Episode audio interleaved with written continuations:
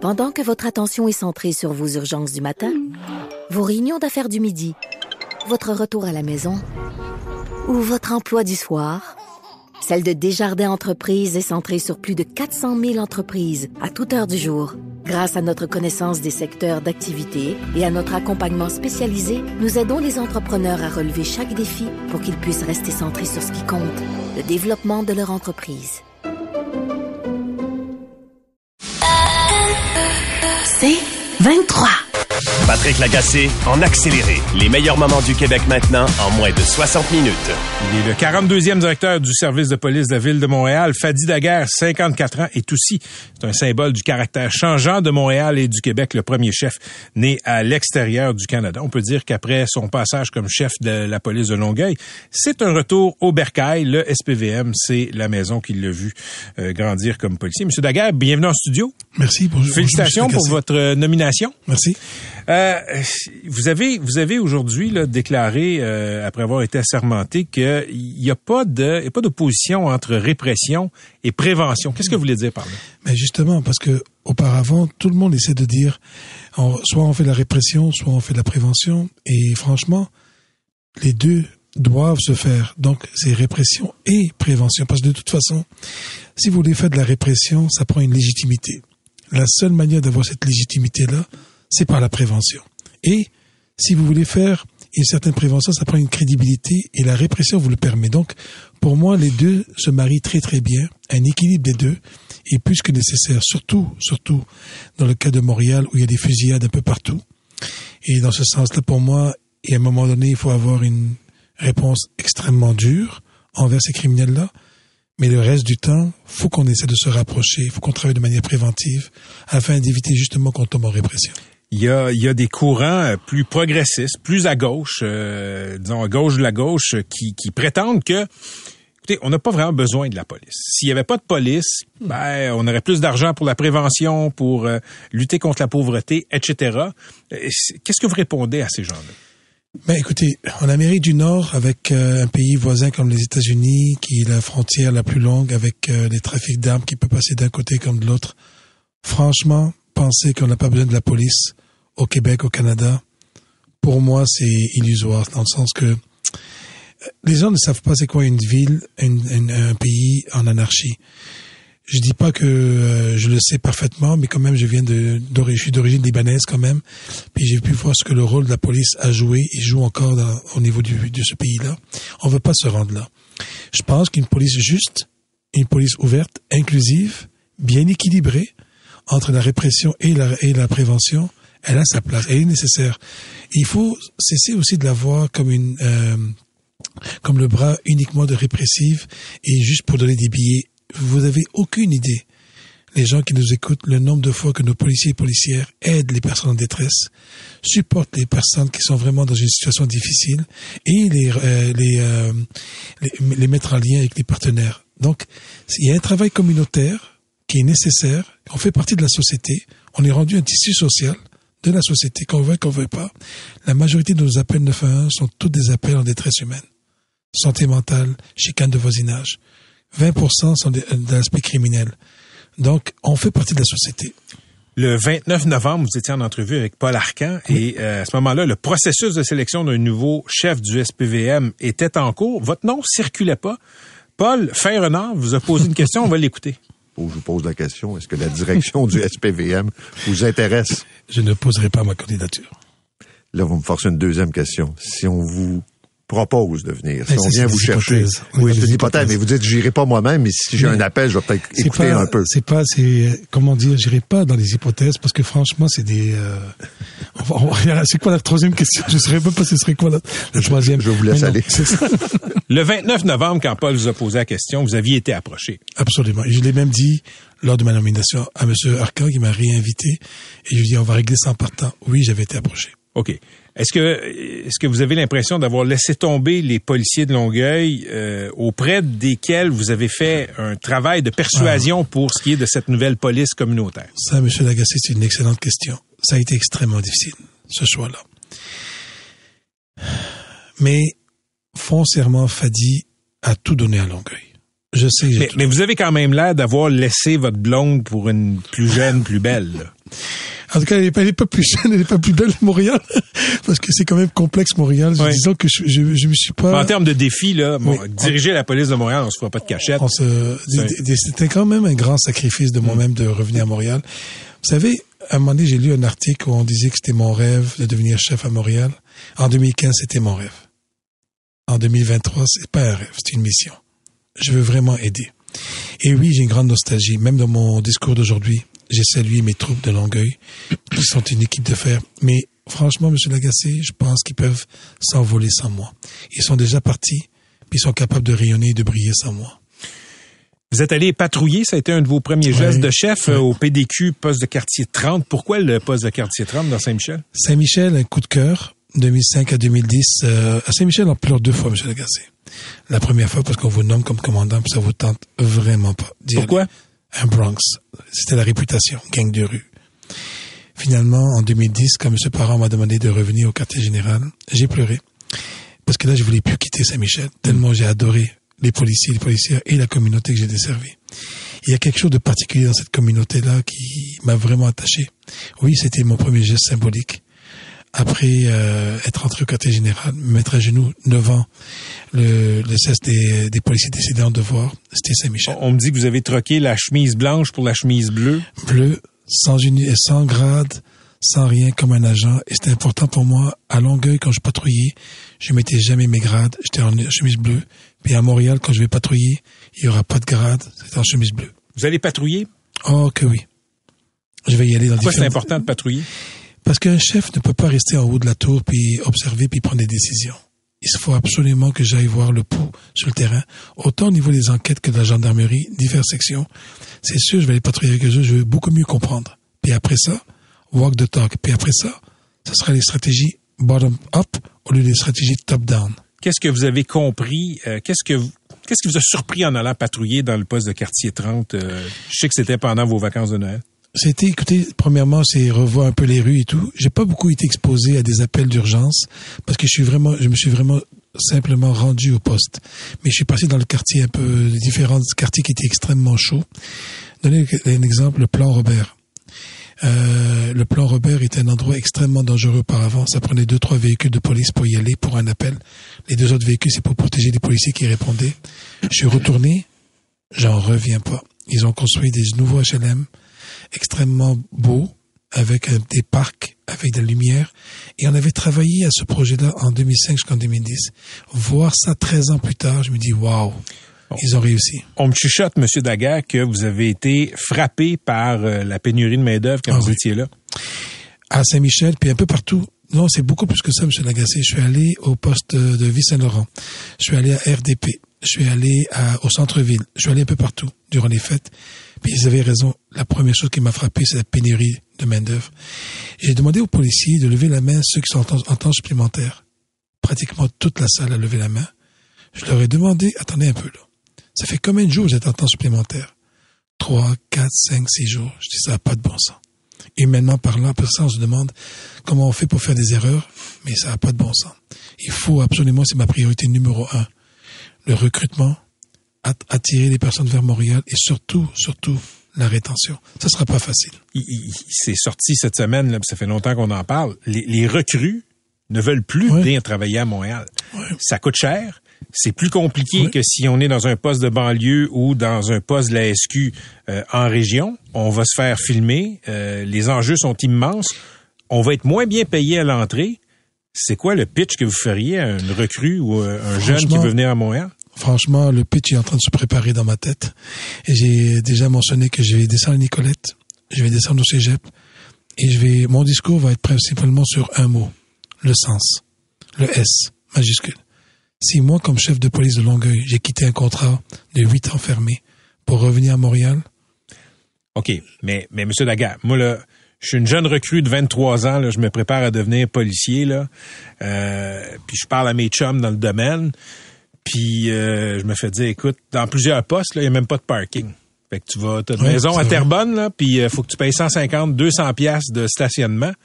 Euh, Est-ce que le SPVM s'engage peut-être à payer ça? Est-ce que vous allez être forcé de, de, Ben, de, de sortir de l'argent comme ça du vous avez, vous avez des très très bonnes informations parce que l'aspect du stationnement, l'aspect de la pression euh, médiatique, l'aspect du salaire en, en rentrant, l'aspect du manque d'effectifs, tout ça freine ces policiers policiers à devenir. Absolument, d'accord. C'est à mon tour à moi, avec l'école de police, avec la ville de Montréal, avec le, le, le ministère de la Justice, euh, le ministère de la Sécurité publique, de trouver des solutions. Lesquelles, lesquelles vont être? On verra. Mais c'est sûr, il faut que je trouve une manière de faire en sorte que tous ces irritants-là puissent être euh, résorbés. OK. euh, on a vu euh, dans le journal de Montréal, il y avait une photo de votre fille. Euh, J'ai fait une chronique là-dessus. Moi, je trouvais pas que c'était une nouvelle. Votre fille dans une tenue de gangster là, avec euh, un fusil jouet. Bon, parfait. Pour l'Halloween. Oui, pour l'Halloween. Euh, la photo est sortie. Une couple de questions là-dessus. Euh, moi, ce que des policiers m'ont signalé, leur étonnement, c'est que ça n'a été pas dépisté. Ça n'a pas été dépisté dans une enquête de sécurité. Moi, on me dit que quand on veut devenir commandant au SPVM, c'est une enquête de réputation de sécurité, non seulement sur l'individu, mais sur tous les gens dans son entourage. Est-ce qu'il y a eu une enquête de sécurité sur votre famille? Trop tard. Oui, il y en a une, trop tard. Et sur il, y a- vous? il y a un manque. Et En ce moment, en partant. Moi, on me dit qu'il est venu tard sur vous. Sur moi? Ouais. Oh non. A- a- Après votre embauche? Euh, non. Non? Moi, en tout cas, je peux, on pourrait vérifier doublement, mais elle est venue tard pour mes enfants. quand j'ai vu la photo, euh, me suis demandé comment ça a coulé. Y a-t-il quelqu'un qui vous en veut? Y a-t-il quelqu'un qui veut vous nuire? En tout cas, Monsieur Lagacé, je peux vous dire, ça fait six ans que je suis directeur. Cette photo est sortie le 31 octobre, inspirée d'un film. Je veux pas banaliser du tout l'aspect de la photo, c'est pas ça. Mais c'est fascinant quand même que deux, trois semaines avant ma cérémonie, ces photos-là sortent. Et Ouais. pourtant, et c'est le 31 octobre, et j'étais à Longueuil, j'étais directeur. Mais ce que vous dites, là, c'est qu'il y a quelqu'un qui avait intérêt à le faire sortir. Je vais laisser, je vais laisser les, les personnes euh, conclure là-dessus. Mais moi, par contre, ce que je peux vous dire, c'est ne touchez pas aux enfants des personnes publiques. Vous savez, vous avez aucune idée c'est quoi les impacts. Ma fille, je l'adore. Ma fille, je suis fier d'elle. Ma fille, je suis plein d'amour pour elle. Elle fait des erreurs, elle en a fait une. J'en ai fait combien d'erreurs dans ma vie? On s'entend sur une chose. Si je n'étais pas le chef de police à devenir à Montréal, pas sûr que la photo aurait apparu. Il y a, il y a un monsieur dans votre entourage. euh, c'est une nouvelle de Pascal Robida là, qui nous apprenait que Cyril Sardet, Ouais. qui est un prof à HEC, vous suit pas à pas. Je pense qu'il vous conseille, je pense qu'il vous observe aussi pour des raisons euh, de pédagogie à HEC. Euh, mais il y a des gens qui se posent des questions, euh, à savoir pourquoi est-ce qu'il vous suit comme ça? Hmm. C'est, quoi sa fonction? Euh, Cyril Sardet, ça fait 12 années que je le connais. Et ça fait 12 années que c'est quelqu'un qui m'amène un regard externe. Un gars critique. Qui me remet en question. Qui fait en sorte de me dire, il me dit pas quoi faire, pas du tout. Puis il me conseille à peine. Il me donne à peine son opinion. C'est plutôt de, pourquoi tu fais ça? Pourquoi tu penses ainsi? Et franchement, dans un domaine policier aussi paramilitaire, aussi fermé, avoir quelqu'un de ce niveau-là en train de vous challenger, ce n'est que bénéfique. Donnez-moi un exemple de comment il vous challenge. mais écoutez, parfois, je peux voir euh, un sondage qui peut être euh, donné au niveau de la mobilisation. Je peux le trouver négatif parce qu'exemple, les policiers et les policières sur le terrain ont peu confiance en la direction. Et le même sondage donne un, sondage euh, donne un pourcentage très très très élevé que les policiers sont encore mobilisés, intéressés par le travail, adorent leur équipe, adorent leur leur travail au quotidien dans le quartier où est-ce qu'ils travaillent. Il m'a dit, Fadi, tu vois pas le côté positif quand même? Ces gens-là sont encore mobilisés, ils adorent leur travail. Toi, tu te regardes juste le fait qu'ils n'ont pas confiance en la direction. Puis là, je le regarde, je dis, c'est vrai, j'ai focusé là-dessus. J'aurais pu focuser facilement sur l'aspect du, les policiers, là, sont heureux au travail où ils sont, mais ont peu confiance en la direction. Ben, c'est là-dessus que je vais travailler seulement. OK. Je sais que vous avez une grosse journée, Fadi Daguerre. Là. Euh, dernière question. Maintenant, vous êtes le chef assermenté de la police de Montréal. Qu'est-ce qui va, qu'est-ce qui vous empêche de dormir? Euh, vous savez, j'ai lu votre article sur le, les, les années les plus difficiles s'en viennent pour M. Daguerre, les plus exigeantes, et vous avez raison. Mais c'est pas le travail. Le travail, franchement, euh, j'adore mon travail, j'adore même quand il est difficile. Mais quand ça touche la vie privée, je vous avoue, M. Lagacé, celle-là, je la trouve pas mal basse. Mais d'un point de vue de sécurité, qu'est-ce qui vous empêche de dormir? Comme chef de, de- des- au niveau, troupes. au niveau de mon travail. Oui, oui, oui. Ah non, excusez-moi, alors je, Bon, re- pas de je recommence. clair. ben écoutez, deux choses qui me font extrêmement peur, c'est les fusillades qui se passe présentement à Montréal, perdre un policier ou perdre un citoyen.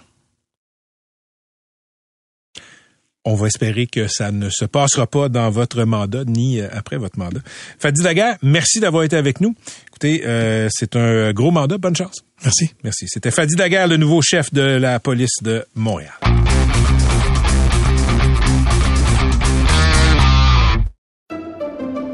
Pendant que votre attention est centrée sur vos urgences du matin, vos réunions d'affaires du midi, votre retour à la maison ou votre emploi du soir, celle de Desjardins Entreprises est centrée sur plus de 400 000 entreprises à toute heure du jour.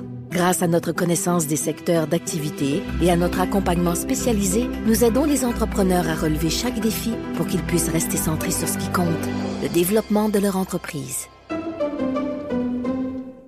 Cette histoire est absolument incroyable. Euh, levez le volume un peu, les parents, et euh, tirez les leçons de l'histoire que va nous raconter Madame Mélissa Moffett. Elle est mère de deux jeunes filles de 6 et 7 ans. Grosse surprise, elle pensait pas que sa fille de 6 ans avait accès au compte Amazon familial. C'était une erreur. Bonjour, Madame, bonjour, Madame Moffett. Bonjour, Monsieur Lagacé. Vous m'avez, écoutez, vous m'avez envoyé votre histoire, c'est incroyable. Commencez par le début, là. Qu'est-ce qui s'est passé? Oui, ben en fait, euh, nous on a tout simplement, moi j'ai un cellulaire et mes filles ont une tablette euh, que j'ai mis en partage familial pour pouvoir m'assurer de suivre ce qu'elles font dessus. Puis quand une application est ajoutée, on la partage tout simplement, fait que ça me permet de voir ce qu'il y en est. Et euh, incluant incluant Amazon. Ben, je pensais pas que nécessairement que ça incluait Amazon parce que j'avais enlevé l'application de leur tablette. Mhm. Mais semble-t-il que le fait que j'avais été sur Amazon via le web a fait en sorte qu'elle, elle avait encore ces données-là dans la tablette. Et, je répète que la petite a six ans. Fait que là, euh, vous avez eu une surprise parce que euh, un moment donné, vous avez réalisé qu'elle avait commandé euh, pas mal de pas mal de matériel sur sur Amazon. Qu'est-ce qu'elle a commandé, la petite de six ans? En fait, c'est ça. Elle a commandé euh, 28 squishy, 480 faux ongles, euh, au travers de ça un paquet d'autres trucs là, mais euh, le gros squishy, tu sais, à 172 dollars et 45. je me suis retrouvée avec une commande de 2109 dollars et 54 sous de trucs. Quel cauchemar. Amazon. Puis c'est, c'est, ça a été livré chez moi. Le, moment entre le moment où la commande a été passée, que je m'en rende compte, il y a eu comme un délai, puis très court, mais ça a été livré. Là. Mais ça sonnait à la porte, il y avait des boîtes devant chez vous, là. oui, ben en fait, je m'en suis rendu compte le matin dans la journée. je pensais que l'étendue des dégâts était moins grand que ça, mais euh, non. Euh, ouais, en fait, quand je m'en suis rendu compte lundi matin, elle avait commandé dans, dans la journée le samedi en cliquant sur acheter maintenant. Oh mon Dieu.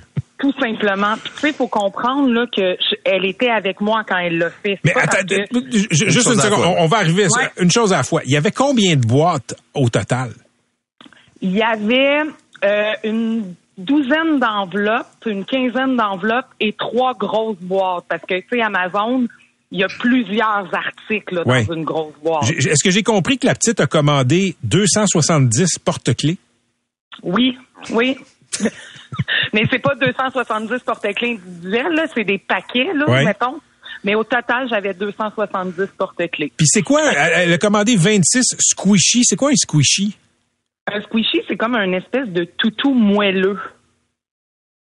C'est, la grosse mode chez les enfants. Là. Ils aiment ça beaucoup, beaucoup. Là. Fait qu'il y avait trois paquets de huit.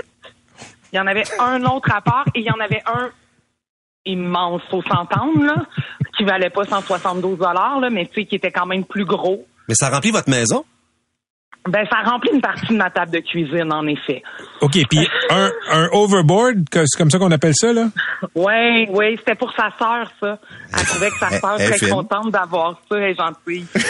Là, OK, euh, là, la petite, c'est une petite vlimeuse parce que d'après l'histoire que vous m'avez racontée hors d'onde, là, elle savait qu'elle était pas trop supposée de faire ça, puis elle vous a dissimulé ce qu'elle était en train de faire. Ben complètement. En fait, ce qui est arrivé, c'est que le vendredi soir, j'étais en train d'installer quelque chose dans le salon et elle était avec sa cousine de 14 ans dans la cuisine. Puis il faut savoir que Mia, elle sait pas écrire encore. Elle est en première année, elle commence l'écriture.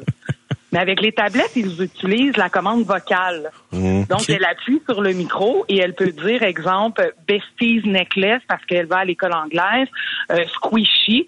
Et là, apparaît les images. Ce qu'elle fait souvent, elle aime ça, regarder les trucs. Et faut savoir que quand on cherche dans Google avec la commande vocale, ben les premières icônes qui apparaissent souvent, c'est des carrés Amazon où est-ce qu'on peut cliquer dessus. Et là, ça amène vers Amazon. Mais pour une raison que j'ignore, ou en tout cas pour un, c'est vraiment mon manque à moi, mon compte était connecté. Oui. Donc, elle a ouvert ça. Et là, elle a vu qu'il y avait un icône et sa cousine lui a dit, n'appuie pas là-dessus, Mia, c'est acheter maintenant, il faut demander à maman.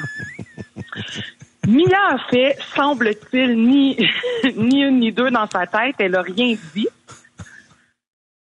Et le samedi matin, on était en bas ensemble. Il faut comprendre que je suis avec elle et je l'entends nommer des choses.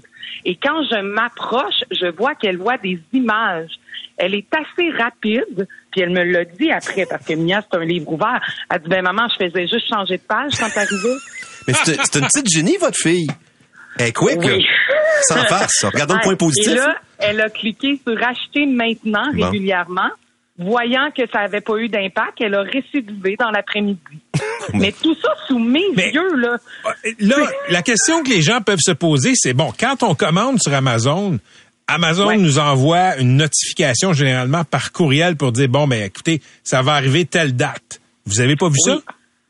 Ben, je commande quand même assez régulièrement Amazon et moi, ça rentre dans mes indésirables. C'est pas quelque chose que j'ai changé en tant que tel. Il faut comprendre que la fin de semaine, je déconnecte un peu de mes courriels. Donc, c'est pas quelque chose que j'ai regardé, non. Le lundi, je l'ai clairement vu parce que j'ai pris connaissance de ça le lundi matin en arrivant au bureau parce qu'il fallait que j'aille voir quelque chose puis j'ai fait, ben voyons, j'ai pas commandé ça. Mais ça m'a fait tout était dans le camion de livraison. quand le camion, quand les boîtes sont arrivées, comment votre fille euh, a réagi? avec des yeux plus grands que si elle avait vu le Père Noël arriver. Elle avait gagné, là. Elle était heureuse, mais heureuse, là. Elle savait très bien ce qu'elle avait fait. D'ailleurs, elle avait tenté que sa sœur commande avec elle. Malheureusement et heureusement, il y a une limite sur les cartes de crédit. Donc, sa sœur a mis des choses dans le panier. Mais moi, ils m'ont demandé le lundi matin une- un, un- un autre mode de paiement parce que ma limite était atteinte. Fait que ceux-là, j'ai pu les annuler. OK, mais Fait que sa sœur a rien eu de ce qu'elle voulait commander, elle. ce que vous avez commandé, est-ce que vous avez pu le renvoyer euh, au, euh, au- euh, à Amazon puis vous faire rembourser? Heureusement, oui. En majorité, là, j'ai deux, trois articles que c'est plus compliqué. Mais heureusement, la politique de retour d'Amazon, c'est assez euh, ouvert. Là. Euh, ça aurait pu être beaucoup plus dramatique que les conséquences que j'ai. Mais il faut le faire boîte par boîte. Oui, ça m'a pris quatre heures. En fait, les filles ont participé, vous comprendrez. Oui, ben là, oui. Elles ont eu la chance de voir chacun des articles l'un à la fois, de les envier. Elles ont découpé les étiquettes de retour. Elles ont collé les enveloppes et elles ont vu papa aller porter les boîtes de retour. Eh. Et il faut comprendre que ma, ma, ma plus jeune de 6 ans, la seule déception qu'elle a dans cette histoire-là, là, c'est de pas pouvoir avoir pu garder au moins un collier.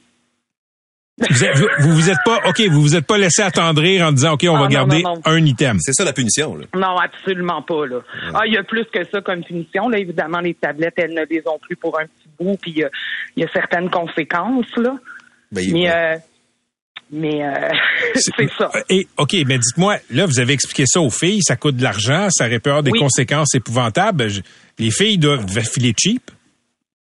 En fait, ma plus vieille, elle très empathique euh, euh, dans les pleurs, seul prix de consolation, c'est qu'elle s'était dit que peut-être on allait perdre la maison et devoir déménager chez mamie et papy. C'était le seul prix de consolation. Mais elle pleurait parce qu'elle pourrait plus aller à l'école, plus manger. Mais ma fille de petite. 6 ans, en toute honnêteté, Ouais. complètement impassible. c'est, c'est comme si... euh, Bon Dieu. Mais vous avez chez vous? non. Peut-être une nouvelle génie du hacking dans 20 ans. Ben peut-être. Bon, en, en terminant, avez-vous, euh, est-ce que vous avez un conseil pour les parents qui nous écoutent, Mélissa Moffett? Ben oui, euh, je- je- j'ai énormément appris, tu sais, euh, euh, de tout ça. Euh, premièrement, ben c'est sûr d'être euh, vigilant, de, de bien comprendre comment ça fonctionne. Je pense que ma fille comprenait plus que moi euh, ce que ça voulait dire le partage familial? Puis, tu sais, ma fille, il y avait un code là pour protéger, mais on avait le même code. Ouais. Bon, il y avait tout ça. Fait que vraiment d'être vigilant, de s'assurer que c'est pas facile d'accès comme ce l'est. Euh, de pas prendre pour acquis non plus, parce que comme je vous disais, elle le fait sous mes yeux. Puis depuis cette histoire-là, moi, je l'ai raconté lundi soir, euh, mardi. Et le nombre de parents qui m'ont raconté des histoires dans mon entourage, là, Mhm. je suis loin d'être la seule, là. Ben oui, écoutez, il y a quelqu'un qui m'écrit dans la messagerie là, d'une une histoire classique avec des jeux vidéo avec Fortnite. Là. Ouais. Euh, 4000 dollars de ce qu'on appelle des skins, là, mais la carte de crédit a bloqué euh, la transaction. Mais, mais ça peut rapidement dégénérer, là, on comprend ça. Mais complètement, ils sont vraiment intelligents sur les technologies. Mais en tout cas, respect pour votre sourire. Vous avez gardé quand même un sens de l'humour dans tout ça. Là. Parce qu'ils m'ont remboursé. Hey, je vous laisse, euh, je vous laisse sur euh, un message de votre frère qui nous a écrit dans la messagerie. Il fait dire que lui et sa blonde sont en train de pleurer de rire en vous écoutant. Voilà. c'est super gentil. Mélissa Moffett, merci de nous avoir parlé. Je pense qu'il y a des leçons pour tout le monde là-dedans. Oui. Salutations à Mia et à sa sœur. Oui, merci, Monsieur Lagacé. Bonne journée. Merci à la prochaine. C'était Mélissa Moffett, euh, mère de deux jeunes filles de 6 et 7 ans, vous l'avez entendu. Euh, une histoire de notre temps, disons ça comme ça. Vérifiez vos codes, vérifiez vos liens Amazon, puis attention au partage familial. Mais écoute, c'est une petite vite, cette fille-là. Là. Eh boy. Pour qu'elle soit capable de changer d'image quand sa mère venait voir et qu'elle ait la, et qu'elle ait le sourire maléfique lorsque À les 6 voix- ans? Hein? À 6 ans, Écoute, on en Ouch. parle, ait euh, elle va infiltrer, 18-19. elle va infiltrer le Pentagone à 21 Là, là, là, là, du bout de veux- son, de son VIC-20. Je veux qu'elle soit de mon bord.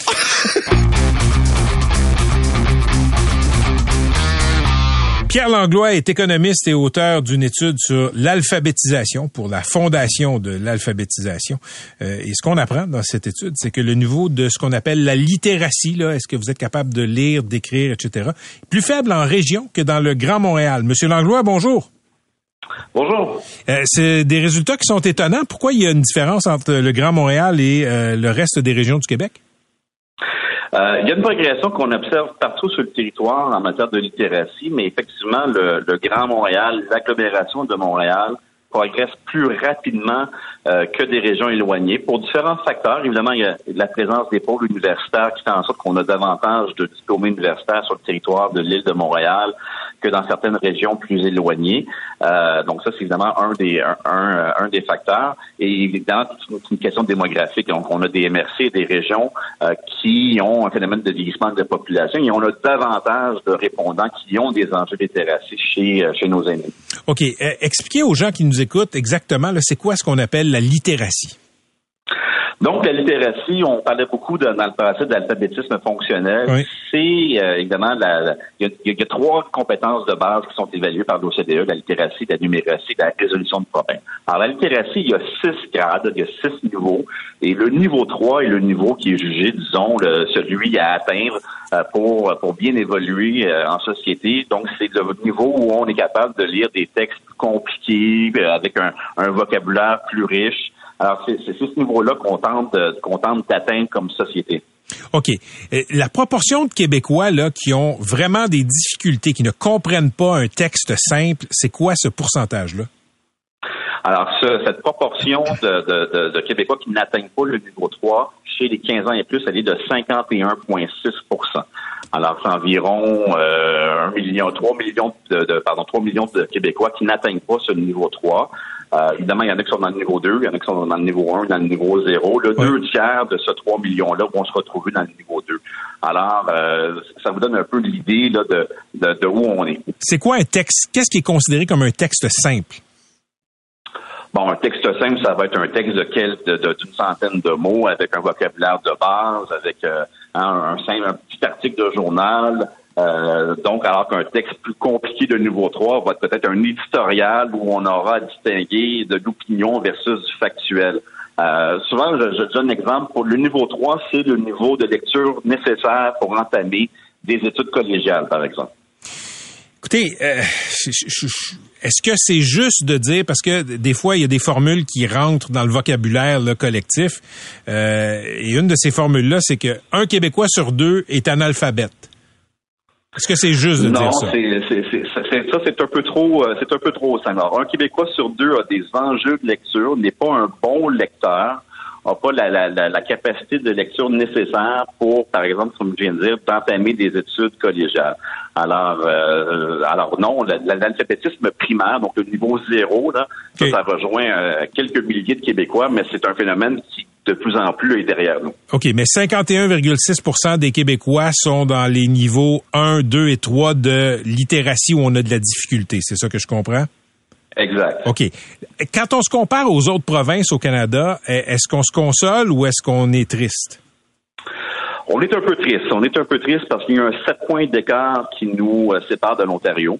Alors ça, c'est un, premier écart qu'on aimerait bien résorber. On est un peu à l'avance sur le Nouveau-Brunswick, on est à l'avance sur Terre-Neuve, on est trois points en arrière de la moyenne canadienne. Euh, on est évidemment loin des leaders mondiaux que sont le Japon, la Finlande et les Pays-Bas qui sont autour de 30 à 35% de leur population qui n'atteignent pas ce niveau 3, donc un, un 15 un 15 points d'écart avec euh, avec le Québec. Donc on voit un peu la, la marge qu'on a à résorber pour atteindre les meilleurs pays en termes de littératie, puis le 7 points d'écart qui nous sépare avec euh, avec l'Ontario. OK. Qu'est-ce que ça dit sur l'école moderne québécoise qui est tant d'adultes qui aient des difficultés à comprendre des textes simples? Ben, d'une part, il y a une perspective historique. Hein. On part, on de loin. Euh, j'aime bien ramener cette donnée de 1965 où il y avait un Québécois sur deux qui n'avait ni diplôme d'études secondaires ni diplôme d'études primaires. Donc, on voit quand même qu'il y a une progression. Euh, on a un enjeu de, de, diplomation secondaire, notamment chez les garçons. Euh, donc, il y a un 12 points d'écart, nous, ce qu'on appelle le trou de diplomation chez les garçons, donc entre les garçons et les filles. Et ce même 12 points d'écart de diplomation secondaire, il existe entre le garçon québécois et les garçons des autres provinces. Hmm. Donc, on diplôme moins au Québec, puis souvent, on l'oublie, on diplôme moins, mais surtout le, le, cursus euh, euh, scolaire, il est moins long. Hein? C'est 11 années au Québec versus 12 années euh, partout ailleurs en Amérique du Nord. Donc, on diplôme moins et avec une année de moins. Alors ça, ça évidemment, ça a un impact sur nos résultats en littératie. Pourquoi c'est un sujet qui, comme économiste, vous intéresse, la littératie, les difficultés à lire et à écrire? Parce que l'impact de la littératie, il est, double. Alors, il est tant au niveau économique qu'au niveau social. Donc, en matière de développement économique, il est lié à, une meilleure espérance salariale. Donc, je, je documenté l'écart qu'on a avec l'Ontario, son complet d'écart avec l'Ontario. On l'a calculé, ça sera un impact économique de l'ordre de 5 milliards sur le PIB annuellement de par cette espérance salariale qui est plus élevée en mesure où on, s'améliore sur l'échelle de littératie. Évidemment, en matière sociale, mais plus on améliore nos résultats en littératie, bien évidemment, c'est, moins de pauvreté, c'est moins de précarité. Euh, L'OMS utilise souvent l'indice de littératie euh, pour euh, comme, comme, comme intrant dans, dans le, le calcul de l'indice de développement humain. Alors, on voit que c'est un, c'est un indice qui, tant au niveau économique qu'au niveau social, là, fait du chemin et nous aide à comprendre l'état de la société. Qu'est-ce qu'on perd comme société quand 51,6% de nos concitoyens ont une forme de difficulté ou une autre à lire un texte simple? Ben, on perd, des opportunités. Je pense qu'on perd des opportunités économiques euh, parce qu'évidemment, de plus en plus, certains emplois vont, vont requérir euh, une forme de requalification professionnelle. Et si on n'a pas ces compétences de base, que ce soit la littératie ou la numératie, mais la marche pour aller faire cette, formation, cette, reformation, cette requalification professionnelle, elle devient haute. Donc, quelqu'un, par exemple, qui perd son emploi en milieu manufacturier parce que l'usine se transforme ou parce qu'il y a une fermeture qui doit se recycler, mais si on n'a pas les compétences de base en littératie pour s'inscrire à une formation chez Emploi Québec ou pour aller se refaire une, formation collégiale, ben on peut tomber dans une forme de précarité. Et, ça, c'est ça, c'est grave. Donc, le fait d'avoir des bonnes au niveau de ses compétences de base, mais ça peut aider en matière de requalification professionnelle. Et ça, ça va être de plus en plus la norme. Hein. On, le sait, mm. la structure économique, la structure de l'emploi va être appelée à changer au fil des années. Et si nos compétences de base sont trop fragiles, mais ça, ça, ça vient amoindrir le succès d'une requalification professionnelle. Qu'est-ce qui est urgent de faire dans nos écoles pour s'assurer que ce 51,6% de Québécois là, qui ont de la difficulté, euh, un type de difficulté à comprendre un texte simple, ça baisse dramatiquement, radicalement? Choses. Alors, de tout le sentier de la lutte au décrochage scolaire, donc j'ai parlé des garçons, on s'est parlé des régions. Donc, la priorité, c'est diplomation secondaire, garçons en région. Alors là, c'est très, c'est très, c'est très précis. Il faut aider nos garçons à mieux euh, au secondaire, surtout en région éloignée. Euh, et dans un contexte de, de, de, de, de pénurie de main-d'œuvre, c'est encore plus important parce que ces garçons-là, ils sont attirés par des parcs industriels, ils sont attirés par des milieux industriels Mhm. qui offrent maintenant des salaires intéressants. Donc, l'attractivité vers ces milieux-là versus poursuivre ses études au professionnel ou au collégial, mais ça devient difficile. Alors, euh, on, et, et on y arrivera pas. C'est-à-dire que cet attrait-là va, va demeurer. Donc, ça prend aussi, et ça c'est le deuxième élément, la formation continue en milieu de travail. Donc, de permettre à ces jeunes travailleurs-là, soit de compléter leur secondaire avec un partenariat entre le milieu de travail et, euh, l'école secondaire, ou encore d'entamer des études collégiales en technique, en partenariat avec l'employeur et euh, évidemment le, le cégep de la région. Vraiment intéressant. On va suivre euh, ce dossier-là. C'est un grand scandale. Je pense que c'est une sorte d'échec collectif que de nos concitoyens de la misère à comprendre des textes simples. Merci beaucoup, Pierre Langlois, d'avoir été avec nous. Un plaisir. À la prochaine. Pierre Langlois est économiste et auteur d'une étude pour le compte de la Fondation pour l'alphabétisation.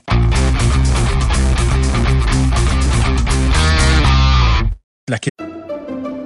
Pendant que votre attention est centrée sur vos urgences du matin, vos réunions d'affaires du midi, votre retour à la maison ou votre emploi du soir, celle de Desjardins Entreprises est centrée sur plus de 400 000 entreprises à toute heure du jour.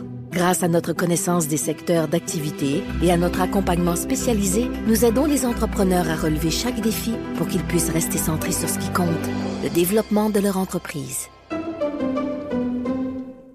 Des bulletins chiffrés aux primaires est revenue à l'avant-plan ces derniers jours. Même si plusieurs directions d'école réclament leur abolition, ben, le ministre Bernard Drainville, lui, euh, ministre de l'Éducation, a coupé court au débat. Il a dit que les bulletins chiffrés étaient là pour rester. Il y a des études qui montrent là, que ce type d'évaluation-là est peut-être contre-productif. Et un des meilleurs enseignants au monde, ben, c'est un Québécois connaît très bien le dossier parce que là où il enseigne, en Suède, il n'y a pas de bulletin avant la sixième année. Philippe Longchamp est enseignant en Suède. Il a décroché en 2020 le prestigieux titre de meilleur enseignant de l'année en Suède. Il a aussi été finaliste au Global Teacher Prize 2021. On l'a reçu en studio il y a euh, quelques mois. Salut Philippe. Bonjour, Monsieur Lagacé. Philippe, les bulletins chiffrés là euh, en Suède, est-ce que c'est utilisé et si oui, quand? Euh, non, jamais. Et puis depuis 1994, il n'y a pas de bulletin chiffré. Et puis il n'y a aucune note avant la sixième année, comme vous l'avez mentionné euh, avant. Donc ça, c'est à partir de l'âge de 12-13 ans, on commence à avoir des, des notes qui sont des lettres de A à F. Et puis, euh, c'est ça, on focus justement sur une évaluation qui est beaucoup plus qualitative et formative que formative.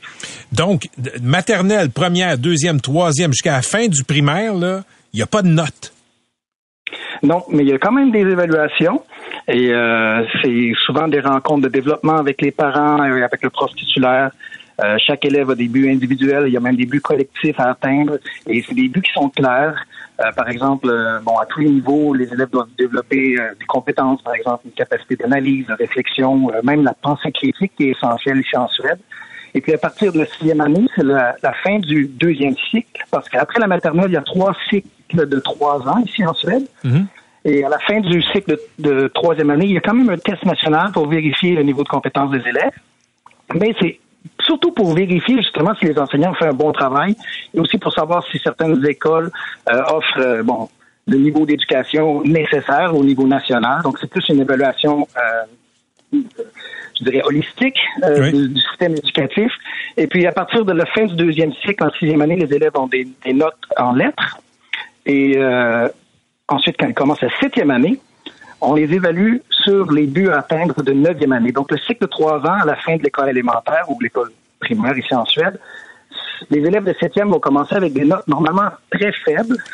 Et puis, ils vont monter justement comme un escalier de progression parce qu'on veut mesurer le succès de nos élèves en progrès. Tout le monde a la capacité de faire des progrès. Et euh, moi, je pense que ça fonctionne. Euh, c'est motivant pour les élèves, même s'ils savent qu'ils vont commencer la septième année avec souvent des C ou des B ou des E. Ils savent qu'il y a espoir en neuvième année de développer ces compétences sans se sentir découragé, sans avoir justement cette, euh, cette peur de, de l'échec. Philippe Longchamp, comme, comme Québécois qui enseigne en Suède, où le modèle est assez différent, là, vous en parlez, on cite souvent le modèle de vos voisins, aussi le modèle finlandais. Quel regard vous portez sur notre débat ici au Québec, là, qui revient encore une fois sur la façon dont on euh, fait les bulletins? Ben, je pense tout d'abord, vous l'avez mentionné dans votre introduction, il y a des recherches, il y a des méta-analyses qui ont été faites en éducation et je pense que les Québécois devraient se pencher là-dessus, euh, se fier justement sur la méthode scientifique de recherche pour savoir qu'est-ce qui fonctionne et qu'est-ce qui fonctionne le mieux. On travaille avec des enfants et puis il y a beaucoup de psychologie là-dedans aussi. Moi, je pense que le bulletin chiffré, euh, qu'un élève a l'impression qu'il commence une année scolaire, par exemple, avec 100 points en banque, et puis qu'il va perdre des points à mesure qu'il ou elle fait des erreurs, je pense que c'est très contre-productif parce que on doit construire les connaissances. On ne doit pas faire peur aux jeunes en disant bon, euh, si tu fais des erreurs, tu vas avoir une note qui est moins élevée. On doit encourager les élèves à faire des erreurs. C'est souvent la meilleure façon d'apprendre. On doit euh, les, les rendre euh, justement audacieux. On veut des jeunes euh, pour la prochaine génération qui sont des innovateurs, des libres penseurs. Et pour ça, il faut apprendre à faire des erreurs. Il faut avoir de l'audace. Et puis ça, ça contribue justement à la durabilité des connaissances. Et c'est ça qu'on a besoin. Ce qu'il faut éviter de faire, c'est de, de faire un peu comme à l'époque où moi j'étais à l'école. Euh, J'apprenais quelque chose par cœur, j'avais une bonne note sur mon bulletin, je le montrais à papa maman, j'étais très fier, mais souvent le lendemain j'oubliais tout ce que j'avais appris parce que j'avais juste appris dans ma mémoire à court terme. Le système suédois permet justement de développer les connaissances de façon beaucoup plus durable à long terme. Philippe, il- qu'est-ce que euh, il y a combien dans une école, dans une classe d'une école élémentaire typique en Suède, il y a combien d'élèves?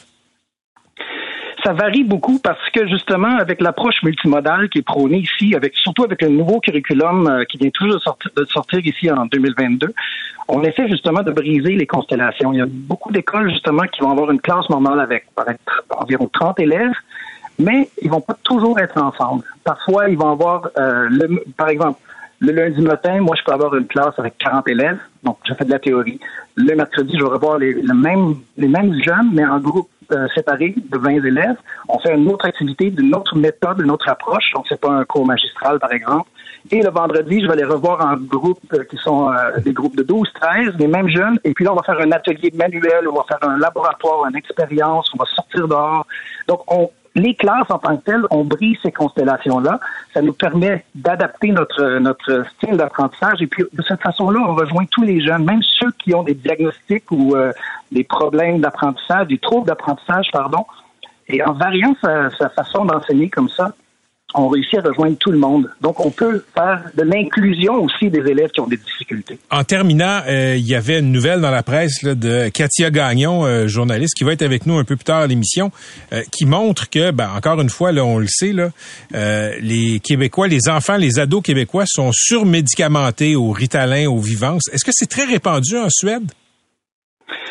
Je ne suis pas un expert dans la question, mais non, je ne crois pas. Euh, je pense pas qu'on a beaucoup d'élèves euh, médicamentés. On a des élèves qui ont des, des, des formes d'autisme, qui se retrouvent sur le, le spectre de l'autisme. On a des élèves qui ont des troubles de, de déficit d'attention, je crois. Ça fait, pardon, ça fait 20 ans que je suis parti du Québec, je perds un peu mon français, mais euh, TDAH, je crois, que vous, Oui. vous utilisez au Québec. Et euh, ça, c'est difficile pour les parents, justement, de de- d'avoir accès à, de la médication parce qu'on essaie justement de, de, de traiter, euh, en fait, de les inclure et de les traiter comme des personnes euh, qui n'ont pas d'obstacles. euh, parce que souvent, ça peut même être un avantage. Souvent, on voit Greta Thunberg elle-même a un diagnostic et puis elle le voit comme un super pouvoir. Et euh, mais je pense que ça a un effet aussi sur le décrochage. Je pense que les notes chiffrées vont avoir un effet sur, l'esprit des jeunes. Et euh, moi, je vois ici en Suède, il y a beaucoup moins de décrochage qu'au Québec. Vraiment intéressant, toujours euh, éclairant de vous parler, Philippe Longchamp. Merci d'avoir été avec nous.